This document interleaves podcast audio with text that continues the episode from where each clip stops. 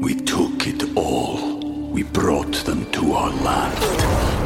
An endless night, ember hot and icy cold. The rage of the earth. We made this curse. Carved it in the blood on our backs. We did not see. We could not, but she did. And in the end, What will I become? Senwa Saga. Hellblade 2. Play it now with Game Pass.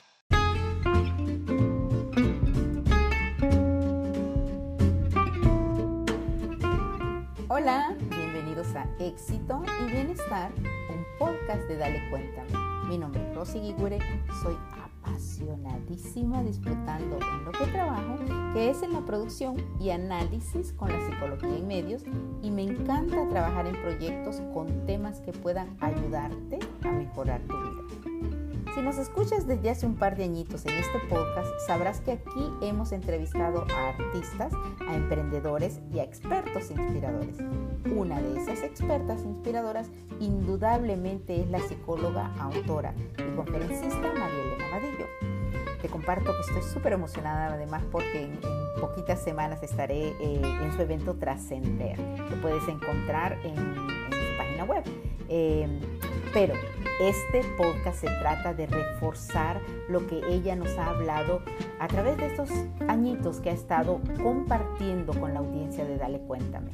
Para mí, y tú lo sabrás, y para el equipo también, es muy importante no solo apoyarte en que logres ese bienestar, ese, esa fama y fortuna quizás, si eso te hace feliz, pero esa abundancia de salud, dinero y amor que todos merecemos, ¿no? Entonces, al ir trabajando por esa prosperidad es tan, y abundancia completa, es tan importante ir cuidando nuestro bienestar. Y de nuevo, hemos tenido a otros invitados, tanto en inglés como en español, pero siempre voy a recomendar muchísimo a María Elena Vadillo. Así que hicimos una recolección de la mayor parte de cuestiones que eh, ella nos ha hablado a la audiencia específicamente para darle cuéntame eh, también eh, estuvo en Univisión Radio y estuvo compartiendo con la audiencia de Los Ángeles y Estados Unidos en nuestro programa. Pero lo más importante para mí en este episodio fue recopilar, porque son diferentes eh, consejos que van unidos a, a, provocar, a causar y apoyar en todo caso ese bienestar que es tan importante para nosotros. Ojalá que disfrutes de estos consejos y que además compartas el episodio con quien le pueda ayudar.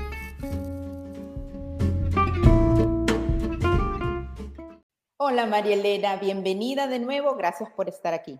Gracias a ti Rosy por la invitación, un placer acompañarte a ti y a toda tu comunidad.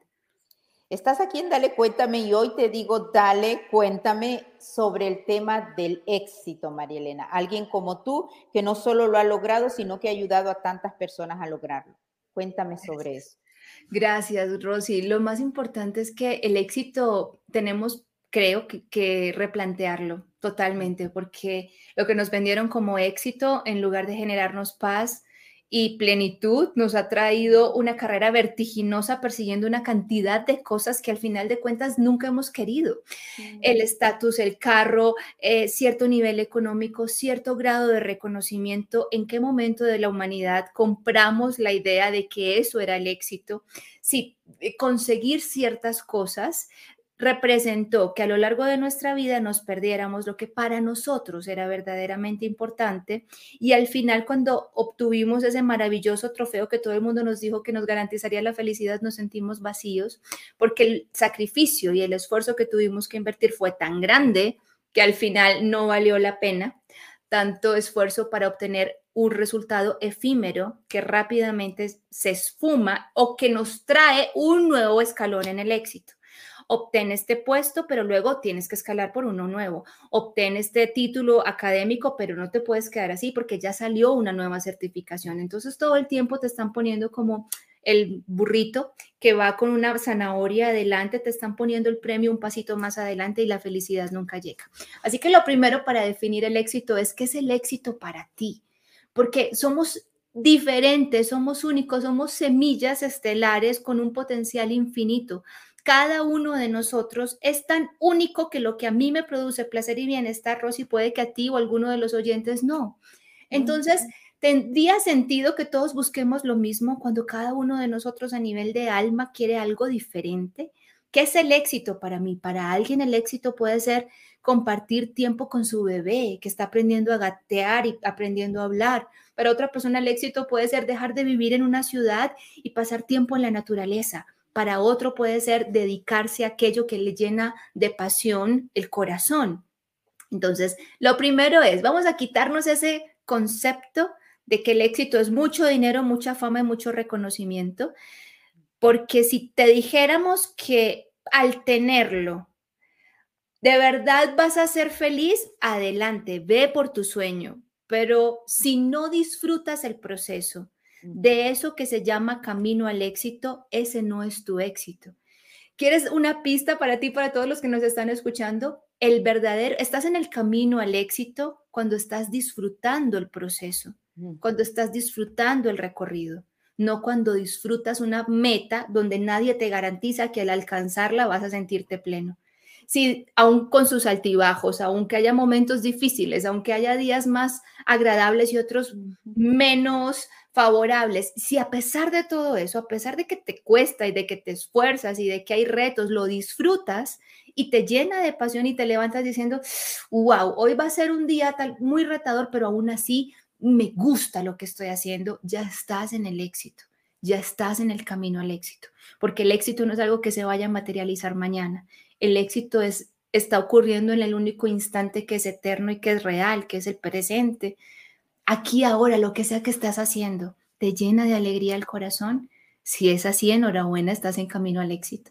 Yo entiendo el éxito como lo acabas de explicar. O sea, hay personas que entienden que, que en mi trabajo, en mi compañía, yo pudiese estar en un estudio de, de vicepresidente y a mí lo que me hace feliz es lo que hago y, el, y con los obstáculos que ocurren, ¿no?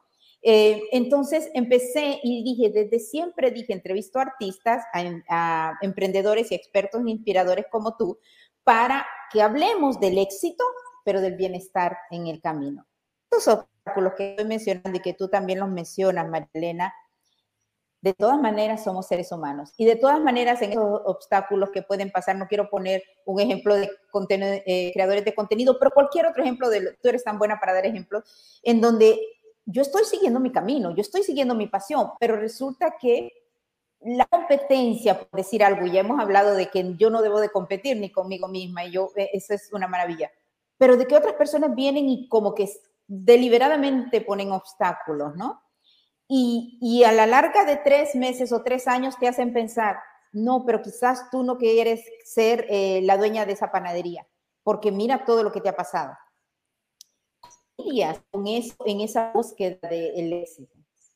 Muy bien, muy bien. Ah, aquí hay dos puntos importantes. El primero, cuando hablamos de, bueno, el puesto de gerente o el puesto ejecutivo que tú decías no resuena contigo, tampoco resonaba conmigo, yo lo tuve por muchos años. Eh, para las personas que no saben, bueno, yo trabajé en multinacionales, fui gerente, directora, tuve 4.600 personas a mi cargo, pero no era exitosa de acuerdo con lo que me habían dicho, pero no era mi misión, yo no nací para eso, entonces no era feliz. Y por eso lo hablo con tanta pasión y con conocimiento de causa, aclarando que no quiere decir que si eso es lo que a ti te motiva y lo que a ti te llena de pasión, lo dejes. Si para ti eso es el éxito, está perfecto. Hay personas para las que el cargo ejecutivo sí es el éxito, pero recuerda que el, el objetivo no es cuando alcances el puesto de gerente o de director sino todo el proceso y el camino hacia.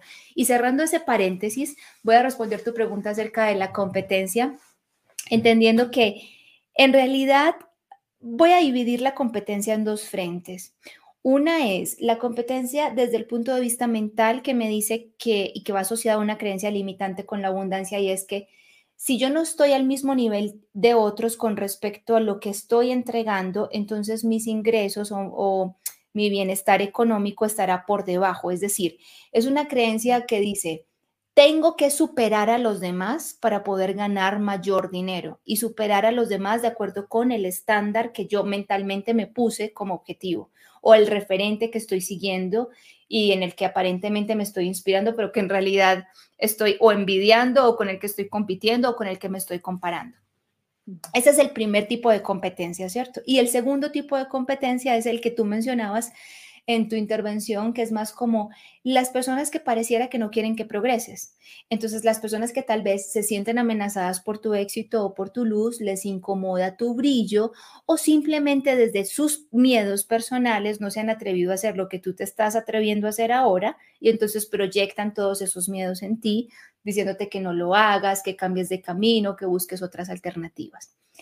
Entonces ahí encontramos que hay como dos tipos de competencia, Rosy, o dos formas de interpretar la competencia. Dos formas de interpretar la competencia. Vamos con la primera, que es esa competencia de si yo no estoy al nivel de otros, si yo no hago lo mismo que otros, si yo no tengo, voy a decir cualquier cosa ahora que estamos tanto con las redes sociales, y si yo no tengo el mismo número de seguidores que otros, si yo no vendo las mismas tartas que otro, entonces yo no soy exitosa porque a nivel económico no voy a ganar y recibir los ingresos que tiene el otro o eh, si yo no tengo lo que el otro tiene con respecto a comunidad, clientes, no sé, compradores de servicio que están brindando, quiere decir que yo soy de mala calidad. Y algo que he aprendido y que lo hablo con mucha transparencia, Rosy, es que es inservible, de verdad. Y yo sé que si hay alguien que sabe de marketing y, es, y hay alguien experto en mercadeo, me va a decir, estás loca porque estás diciendo lo que estás diciendo porque entiendo que el marketing y el conocimiento de este tipo de mercados te lleva a que te midas todo el tiempo, a que compares tus estadísticas, a que mires qué está haciendo la comunidad en la que tú te mueves, pero yo no estoy hablando esto a nivel de marketing, yo estoy hablando esto a nivel de espiritualidad, a nivel de conciencia, a nivel de alma, a nivel de leyes divinas universales. Y las leyes universales son muy claras y son muy precisas y van en contra del marketing, lo siento, pero tengo que decirlo así. Y es, Tú eres único.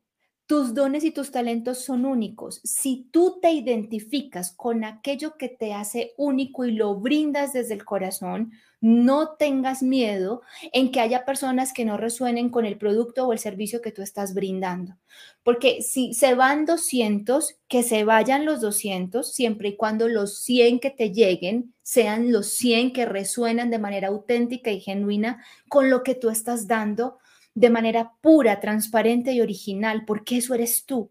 Y en lo que sea que tú emprendas, el éxito, si lo queremos ver como el bienestar, la plenitud, la retribución económica, entonces, en lo que sea que tú emprendas, el éxito estará garantizado si tú lo brindas siendo tú. Porque eh, cuando tú creas una semilla de un proyecto desde la transparencia de lo que tú eres, estarás inyectando a ese proyecto de todo tu electromagnetismo porque es coherente. Tú piensas una cosa y sientes una cosa y en consecuencia tu proyecto lo haces de acuerdo con lo que tú piensas y sientes. Ya digamos esa semilla va cargada, nutrida de algo que a nivel espiritual es fundamental y es la luz de tu coherencia, la luz de tu electromagnetismo. Sí. Pero si tú inicias un proyecto pensando que debes hacer lo que fulanito o peranito hacen, porque el mercado está diciendo que esto es lo que hay que hacer, pero en el fondo tú quisieras, yo no quiero hacer esto, yo quiero brindarlo así, yo quiero trabajar con estas personas, yo lo quiero vender de esta manera, cuando sale tu producto le hace falta algo. Porque listo, va muy racional, pero a nivel emocional estás desconectado de lo que estás dando. Y en ese momento te desconectas de la abundancia y digamos que estás poniendo en riesgo el éxito, entendiendo el éxito como bienestar, plenitud, economía. Entonces, ese tipo de competencia, para mí, a nivel espiritual, hay que erradicarla. Es innecesaria, pierdes una cantidad de energía comparándote con los productos del otro, con el mercado del otro, con los seguidores del otro.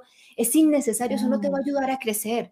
En lugar de estar perdiendo energía mirando lo que está haciendo los demás, es simplemente concentrarte qué puedo hacer yo para dar lo que tengo para dar al mundo y se acabó.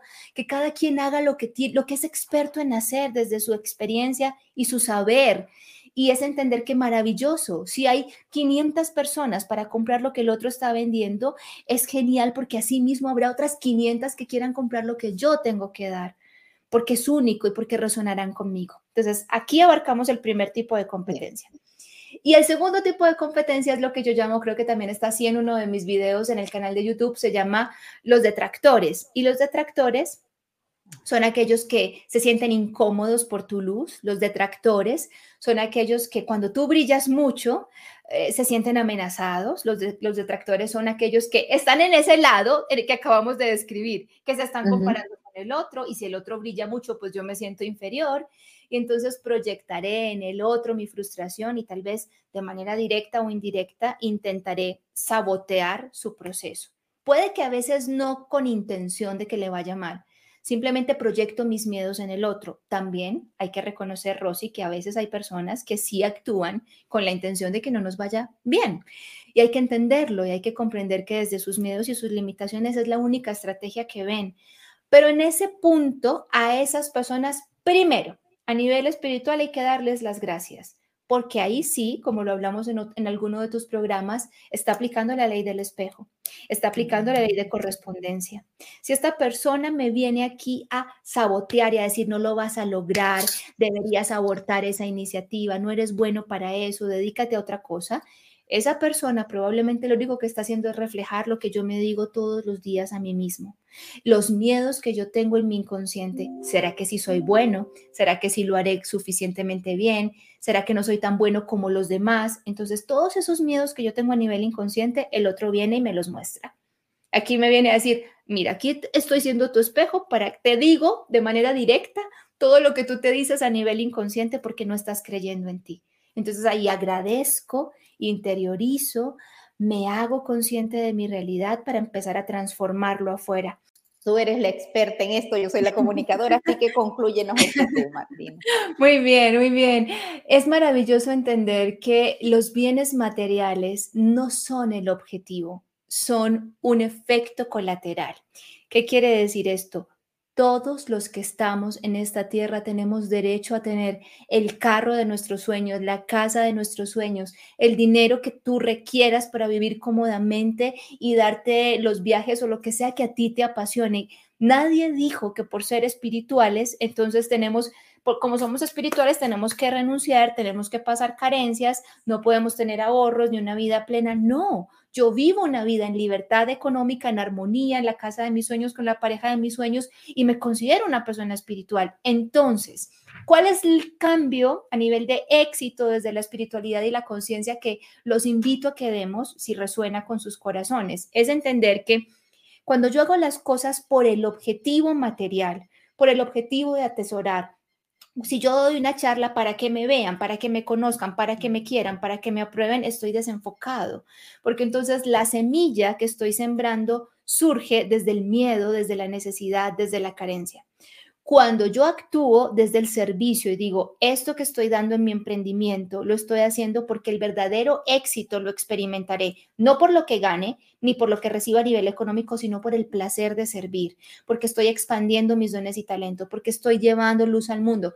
Cuando yo cambio el enfoque y entiendo y en consecuencia sé que es inevitable, desde el principio causa y efecto que la abundancia llegue a mí, si estoy sirviendo desde el amor, si estoy diciéndole todos los días al acostarme a mi alma y a la fuente, a Dios, al jefe, estoy diciendo, hoy di lo mejor, hoy hice lo mejor que pude. No fue perfecto, fallé en algo, pero dentro de lo que tuve este día, como me sentí este día, cómo se dieron las circunstancias este día, di el 100% de lo que yo pude dar.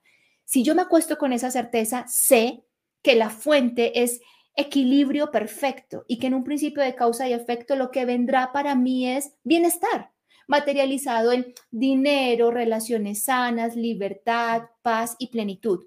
No lo hago buscando el dinero, pero sé con certeza, con confianza en la vida, que el dinero vendrá porque es un efecto colateral. Entonces, simplemente esa es la, digamos, la abundancia espiritual. Reconocer que merezco vivir bien, reconocer que merezco tener dinero, que merezco tener una vida en equilibrio, que mientras más tengamos las personas espirituales, pues más podremos hacer cosas por los otros.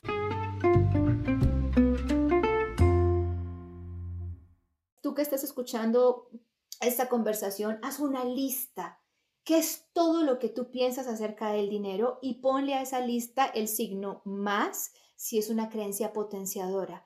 El dinero me permite hacer cosas buenas por mí y por los demás. El dinero no es malo, el dinero simplemente es una forma de intercambiar energía y vida. Eh, no es cierto que todas las personas que tengan dinero lo hayan hecho de manera deshonesta. Hay muchas personas que hoy son prósperas, abundantes y amasan fortunas, generando empleo y haciendo cosas buenas por ellos y por los demás, o todas las que ya hemos descrito aquí. Califica tus ideas acerca del dinero con un signo más o un signo menos y no dejes este ejercicio pasar por alto. De verdad, hazlo, dedícate toda una tarde, no importa. Cuando yo hice el primer ejercicio acerca de mi abundancia, Rosy, la gente se ríe, mis estudiantes se ríen porque me dieron más de 100 creencias limitantes acerca del dinero. Y en mis talleres los pongo a cuestionarse solo con 50 y la gente dice, no puedo creer que yo tuviera 50 creencias limitantes acerca del dinero.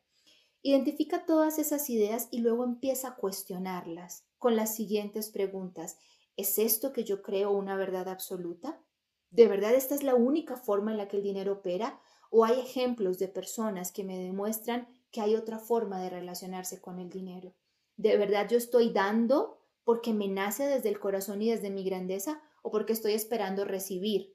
Recibir o, no sé, bienaventuranzas de un Dios que me está juzgando si no doy o estoy, como me han enseñado, que el dinero es un ciclo donde doy y recibo no estoy dando porque estoy siendo generoso, sino que estoy dando para que la vida me devuelva. Entonces estoy intentando manipular la balanza como te doy, pero para recibir. Estoy dando desde el deseo de que me quieran. Estoy gastándome el dinero de manera compulsiva, incoherente, dejando que sea el poder eh, puesto en manos del papel y no mío. ¿A qué me refiero con esto?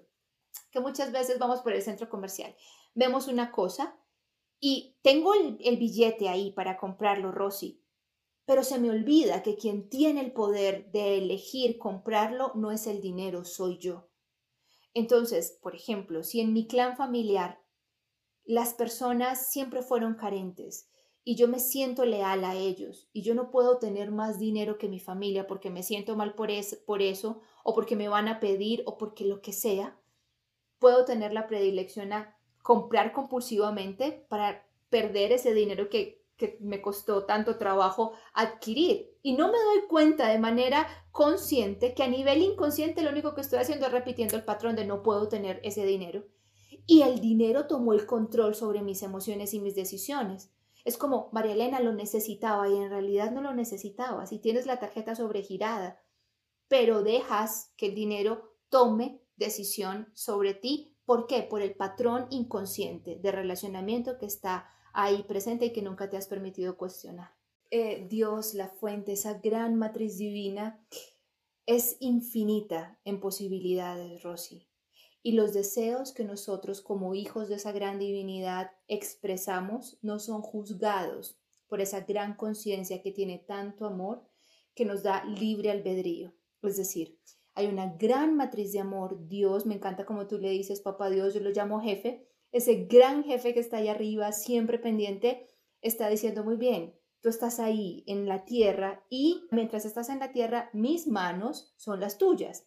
¿Por qué? Porque estamos conectados, Dios no está fuera, hay una línea directa, es como si nosotros fuésemos extensiones de esa gran matriz.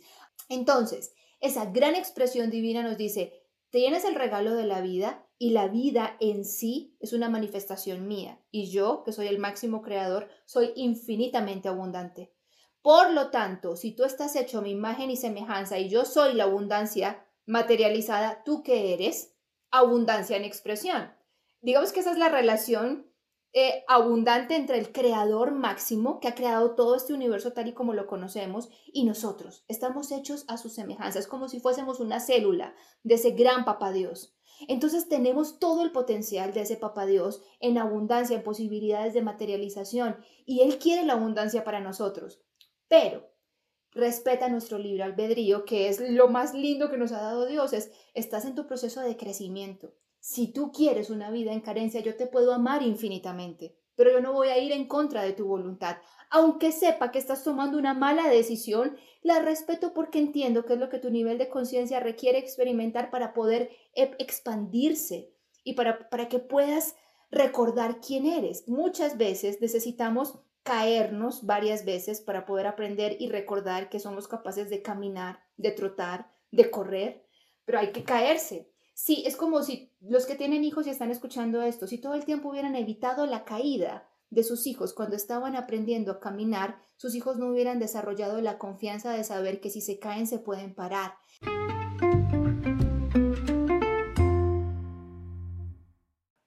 Una de las cuestiones, y aquí es donde también te quiero preguntar, María Elena, es que en lo que a mí me ha funcionado, y, de nuevo, tú eres mi maestra y tú lo sabes, tú eres mi psicóloga, como siempre voy a decir, favorita de ya. Eh, yo, a mí me ayudó y en este crecimiento y sobre todo en los últimos años, el entender, así como que los y culpas paralizan, yo entendí que el respeto y la responsabilidad, comenzando por mí, es lo que me ayuda en las otras relaciones. Porque si yo quiero y estoy totalmente enojada y vamos a seguir con la tía o con la compañera de mi trabajo que llego todos los días y tiene algo en contra mía y yo no, si yo quiero que esa persona me respete, yo tengo que respetarla.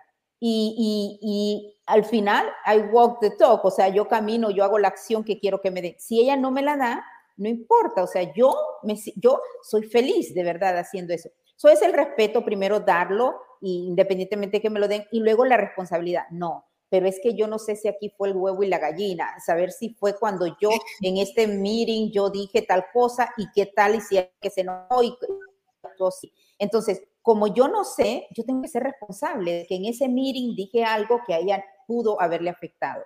Entonces, hacerme responsable y quizás pedir disculpas es lo que, de nuevo, en mis relaciones, en las que se puede, ¿no? Em, me ha ayudado. Eso cuéntame un poquito de eso. Me gusta mucho la relación de respeto y responsabilidad porque vienen juntos, son primos hermanos. Si yo no tengo responsabilidad acerca de mí, no voy a poder tener respeto, ni por mí ni por el otro. Porque entonces, primero, ¿qué significa ser responsable? Significa ser consciente, significa entender que la vida funciona bajo un principio acción, reacción y causa y efecto. Eso es conciencia. Solamente un niño pequeño en un nivel muy puro de inocencia no entendería que si pone la mano sobre la parrillita caliente se va a quemar. Él mm. está experimentando y está interpretando la realidad. Pero mm. nosotros como adultos espirituales y conscientes ya entendemos que en la vida todo es acción-reacción. Eso significa ser responsable. Significa entender que todo lo que está pasando en mi realidad ahora que me afecta de manera directa no tiene que ver con los otros, sino conmigo, que el sobrepeso que tengo ahora en mis estados financieros, mi relación de pareja, mi estado de salud son fruto de las decisiones que yo he tomado en el pasado. Causa y efecto, porque decidí comerme todos los días, yo no sé, el chocolatito y la la torta y el pastel en la noche, el pancito, tres, cuatro pancitos con café al desayuno, ahora tengo sobrepeso. Pero yo puedo decir, no, es que esto es por la genética de mi familia. No, esto es por culpa del el confinamiento que estuve en mi casa dos años y entonces puedo echarle la culpa a quien quiera y no voy a decir, no, espérate, si hay personas que aún en confinamiento mantuvieron una salud adecuada y un peso adecuado, la culpa no es el confinamiento, la responsabilidad es tus decisiones. Entonces, lo primero es entender que responsabilidad es necesaria para que podamos tener respeto. Porque cuando yo me responsabilizo de mis actuaciones, entonces estoy siendo coherente. Y estoy, respeto, ¿qué es? Respeto es, yo entiendo la coherencia, actúo, decido, pienso en coherencia. Eso es respeto, eso es mm. comprendo los límites, comprendo el principio acción-reacción, comprendo hacia dónde quiero y entiendo que si me respeto, tengo una verdad y que si quiero vivir de acuerdo con mi verdad, tengo que ser coherente. Entonces, si yo quiero perderlos, vayan a seguir en el ejemplo del peso, los cinco kilos de más, tengo que ser coherente al responsabilizarme, me respeto. ¿Yo qué quiero? Yo quiero perder esos pesos. ¿Cómo me respeto? Actuando en coherencia. Si yo quiero perder 5 kilos, pero no modifico mis hábitos y mis conductas, estoy siendo irrespetuoso. ¿Con qué? Con mi deseo, porque no estoy siendo coherente. Y al entender esto, que todo siempre primero comienza conmigo porque el otro no existe, el otro es una proyección, el otro es también una manifestación de Dios, pero el otro no existe, es algo que a veces no se, no se interpreta muy bien, Rosy. El otro no existe no quiere decir que esté solo en el mundo, el otro no existe, lo que quiere decir es que no existe realmente porque lo que existe dentro de tu visión de la vida es tu interpretación del otro. En tu realidad el otro no existe, porque para ti este puede ser muy bueno y para ti este puede ser muy malo. Y esa persona que tú consideras que es la peor persona del mundo, para otra persona puede ser todo lo contrario. Para una madre puede ser su hijo querido, para sus hijos Mm. puede ser su padre adorado. Entonces, el otro no existe realmente como tú te lo estás imaginando. Eso es lo que quiere decir esa expresión que a veces nos confunde tanto. Entonces, para volver a las relaciones amorosas y de bienestar, cuando yo me respeto, cuando yo me responsabilizo, puedo entender el proceso del otro con respeto, puedo entender que el otro es responsable de su realidad, incluso respeto y responsabilidad vienen con un primo hermano que se llama la compasión. Y la compasión es la Mm. comprensión. La compasión es sentir pasión por la realidad del otro. La compasión es entender la experiencia que el otro está viviendo. Esa es la verdadera compasión, no es sentir lástima por nadie. Mm. Entonces, Mm. si yo veo a una persona que lo está pasando mal, fruto de sus decisiones en el pasado, y esto tiene que ver con las relaciones, imaginémonos a nivel laboral o a nivel de familia. Tu hermanito, tu madre lo está pasando muy mal porque decidió seguir en esa relación con tu padrastro, pese, estoy inventando a que la maltrata.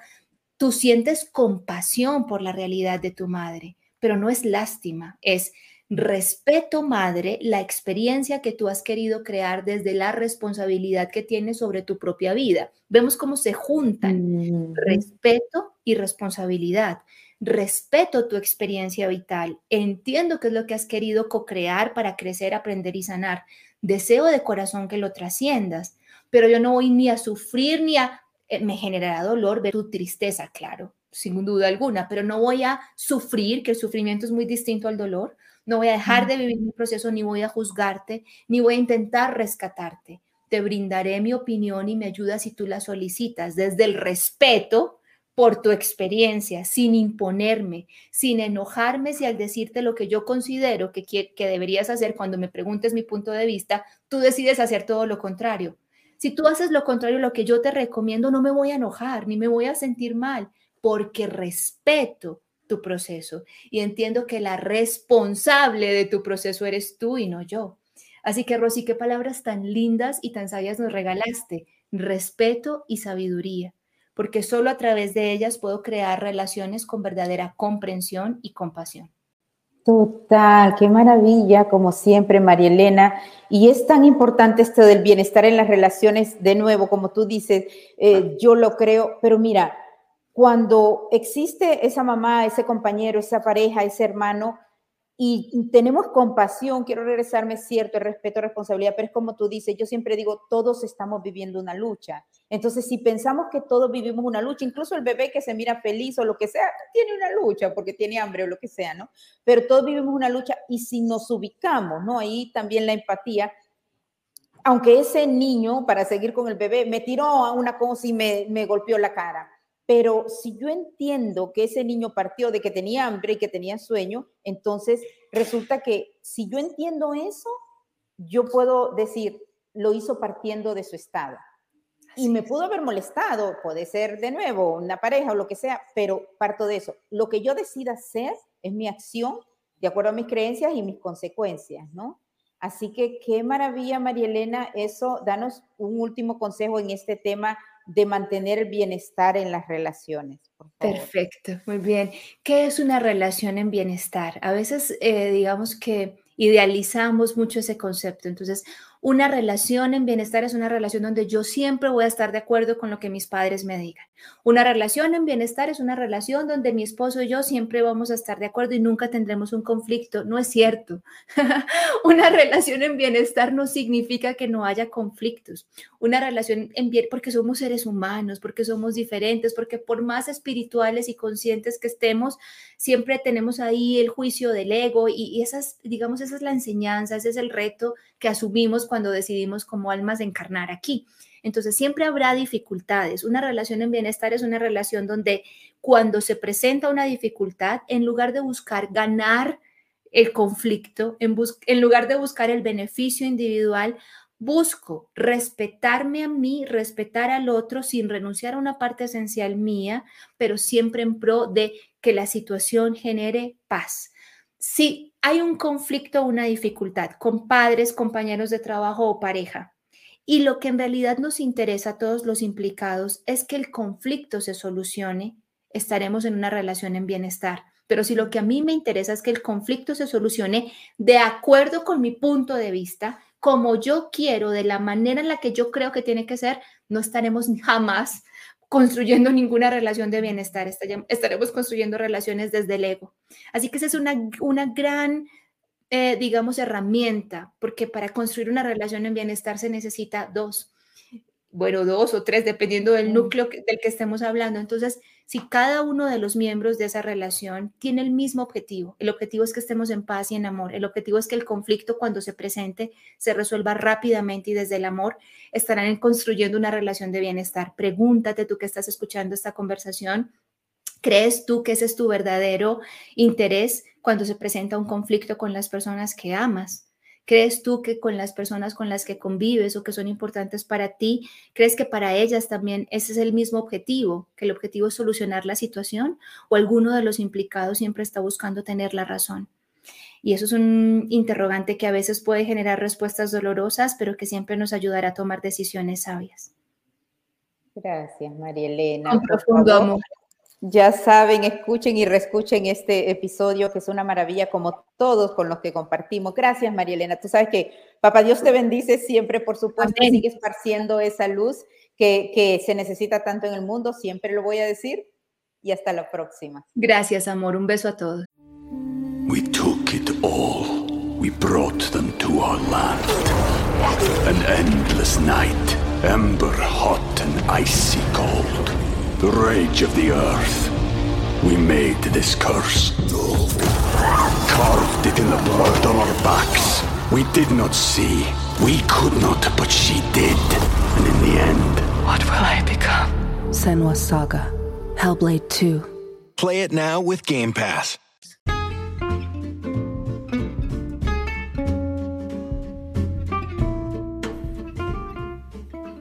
Gracias a ti, por supuesto, como siempre, por estar aquí y además por ir buscando esos éxitos, pero siempre, siempre cuidando tu bienestar y el de los demás.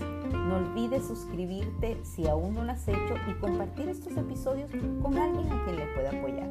También te puedes unir a nuestra comunidad en las redes sociales. Solo visita dalecuéntame.com y ahí encuentras todos los enlaces. Ahí te vas a ir enterando de los siguientes podcasts, además que vamos a estar compartiendo contigo.